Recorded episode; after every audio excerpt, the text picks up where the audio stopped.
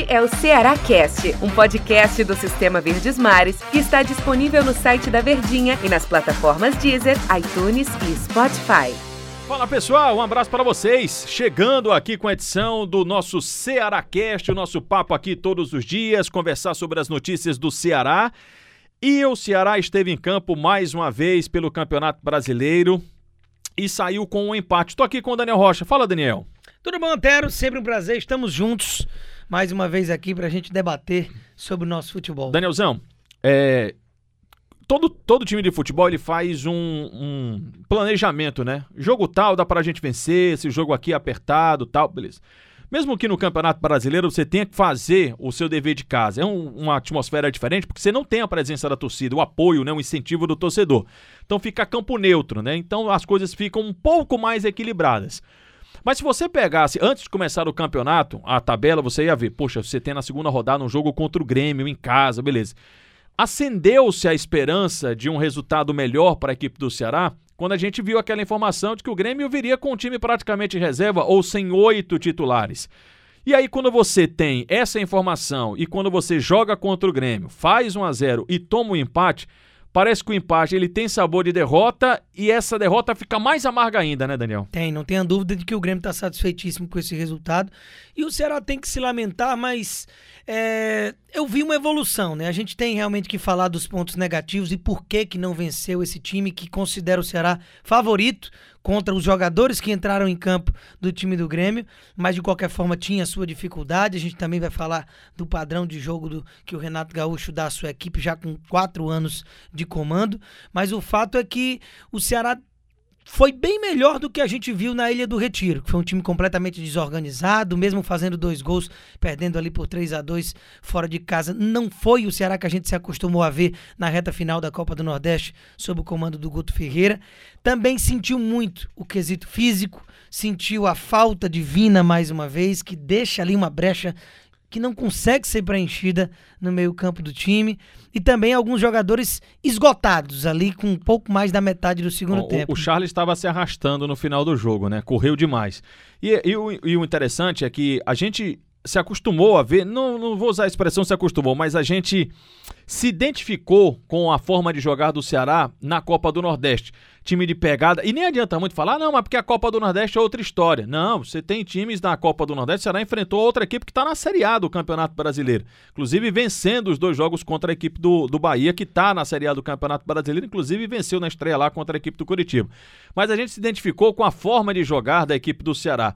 Daquela intensidade, daquela entrega, daquela disposição, é, da inteligência. E, e eu, deu para perceber momentos, alguns desses momentos no jogo contra o Grêmio. Foi meio que montanha russa, Daniel Rocha. Na transmissão a gente mesmo pontuou isso, que aquele Ceará, mais ou menos da metade para o início do segundo tempo, estava com a consistência do time que a gente se acostumou a ver é, sob o comando do Guto Ferreira nessa reta final da competição regional. Por quê? Porque foi pro intervalo vencendo.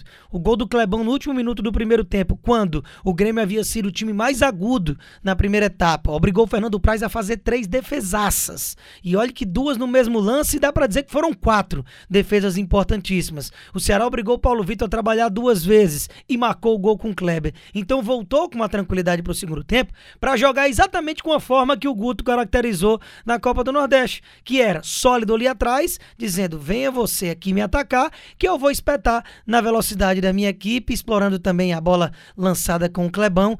Isso parecia encaixar e o Ceará até talvez ampliar o marcador.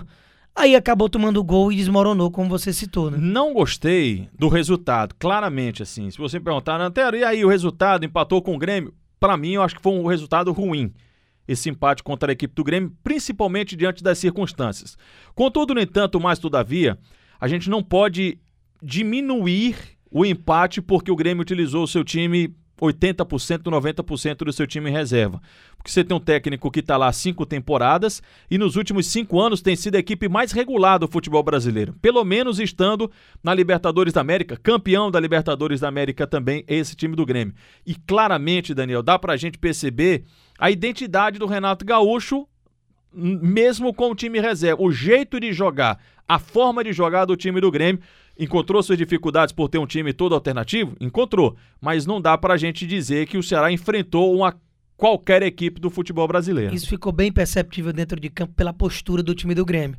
E não é à toa que um técnico que está lá há quatro anos, de 2016 para cá, já vai para a quinta temporada, o Renato Gaúcho, sob o comando do Grêmio, ele tem o seu DNA, a sua característica. E muitos jogadores dali vêm subindo da base. O Grêmio colocou, né? O Catribe falou que é, de, de 10 jogadores, 8 eram da base da relação que foi dada de quem estava no banco de reservas e aquela coisa toda. Então, assim, esses caras já vêm se espelhando analisando como é que o time principal joga, observando o Renato Gaúcho. É porque é muito raro a gente ver isso no futebol brasileiro, infelizmente. O técnico passar aqui um ano fechado já é muita coisa. Então você via um padrão. O Grêmio marcou muito bem. Você olhava em alguns momentos, não que o Ceará tivesse tentado ser aquele time incisivo e empurrado o Grêmio contra a parede, mas quando tinha a bola dominada, era difícil encontrar os espaços. Às vezes o jogador virava, abria os braços, pedia alguém para chegar, mas era o Grêmio marcando muito bem no padrão do Renato. Daniel, é algo que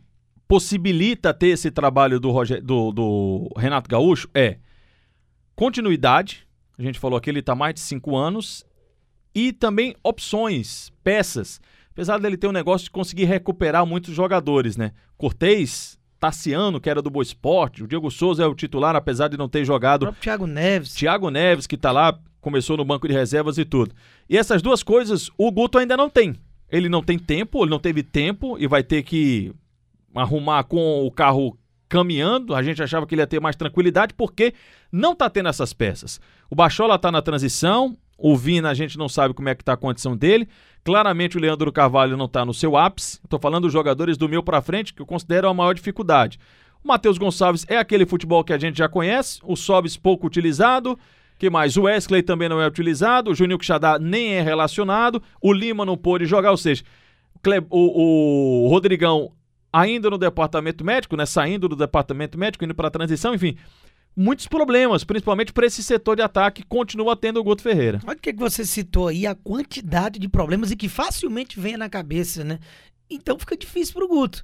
Realmente é muito complicado. Além do problema natural que qualquer treinador tem no futebol brasileiro, que é você jogar quarta e domingo, viagem, concentração e tudo mais, principalmente para o Guto que fez até muito para um técnico que teve tão pouco tempo para treinar pessoalmente o seu time, né? Porque assumiu durante a pandemia, chegou, treinou um mês, já começaram o afunilamento das competições estadual e regional. Ele consegue um título de forma importantíssima e convincente, então deu uma boa esperança. Mas aí parece que a realidade ela vai chegando devagarinho, que você pega mesmo um time do Grêmio remendado e tem um jogo duro, que você perde para um adversário de Copa do Nordeste que você mesmo já havia vencido na temporada, tudo bem que era antes da paralisação, foi o último jogo do Ceará antes da parada, ainda com o Enderson Moreira, o Ceará virou aquele jogo para 2 a 1 1 contra o esporte. Mas enfim, dois times que dava para você vencer no papel, porque não era o Grêmio o Grêmio, era um Grêmio de reservas e um esporte que considera o Ceará tem mais time, mais é, caras com capacidade de resolver um jogo.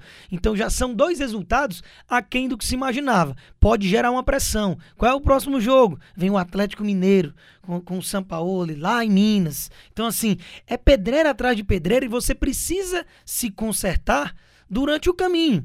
E aí você ainda tem todas essas baixas. É impressionante a quantidade de jogadores que, pelo investimento e expectativa, deveriam, no mínimo, estar sendo utilizados.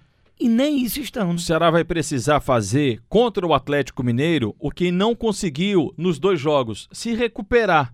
Acho que o Ceará sentiu muito, ele demorou demais para ter um poder de reação. Acho que a palavra não é nem recuperar, é reagir.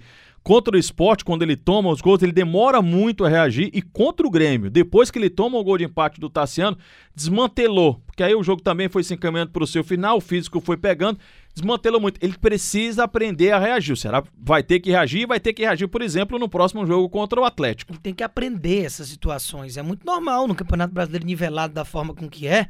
Você vê o Flamengo é o lanterna hoje do campeonato. Então... Se você dissesse isso há duas semanas, você tá maluco, o cara é, diria. Tudo né? bem que tem muito time ainda por jogar, mas o Flamengo jogou os dois e perdeu os dois. Mas enfim, é só pra gente citar um exemplo de como é equilibrado esse campeonato. E nem precisa desses exemplos. A gente já sabe que o brasileiro dos campeonatos principais do mundo, é os que tem mais candidatos quando se começa uma temporada, é onde tem mais incógnitas. Então você precisa saber de que no momento ou outro você vai tomar um gol quando tiver melhor, você vai estar tá bem no jogo e não vai conseguir ganhar, e você precisa ter a resiliência para esses momentos, né? Bela expressão, é viu, para esse momento. É algo que tem faltado muito pro time do Ceará. Daniel, é, já disse, o resultado para mim foi muito ruim diante de todas as circunstâncias. Sair na frente tal para mim é um, um, resultado ruim do time do Ceará. Mas eu não queria terminar para baixo não. Queria destacar quatro jogadores. Termine up. Up que me, que me chamaram muita atenção. Praz pegou muito hoje. Se o que ele pra se redimir, né? Não o, foi bem contra o esporte. Se ele pontou mal no cartola contra o esporte, hoje ele deve ter explodido. Pegou muito e tomou um gol, mas pegou demais. Praz, Gabriel Lacerda, Sim. Que entrou numa fogueira do tamanho do universo, parecia São João, mas tirou de letra, tranquilo, seguro, sereno, sossegado. Gabriel Lacerda, o outro. Fernando Sobral, a gente tem chovido no molhado aí para falar dele, porque realmente é um puro sangue.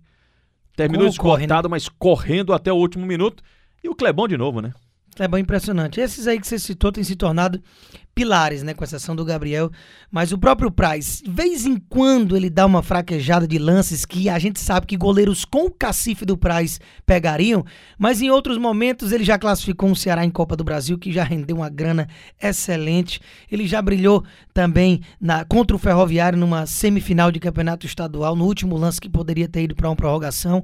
Hoje, se o Grêmio não terminou ganhando de 2-3 no primeiro tempo, foi por conta do Fernando Price. Então ele falha, como todo goleiro do mundo mundo. Agora é importante você saber que tem qualidade para se redimir. O Price tem sido melhor, o, o, Sobral tem sido o melhor jogador desses últimos jogos. É, o Clebão também, de forma brilhante, veste a camisa, não sente o peso, se torna um pilar importante. Então esses jogadores realmente merecem os parabéns. Danielzão. Vamos aguardar para ver o que é que vai acontecer, se o Guto Ferreira vai ter mais jogadores à disposição. E você sabe que todo dia a gente está aqui papeando sobre o Ceará. Com a graça de Deus. É isso aí. Valeu, pessoal. Muito obrigado pela companhia. Vai espalhando esse nosso podcast aí para todo mundo. E até amanhã.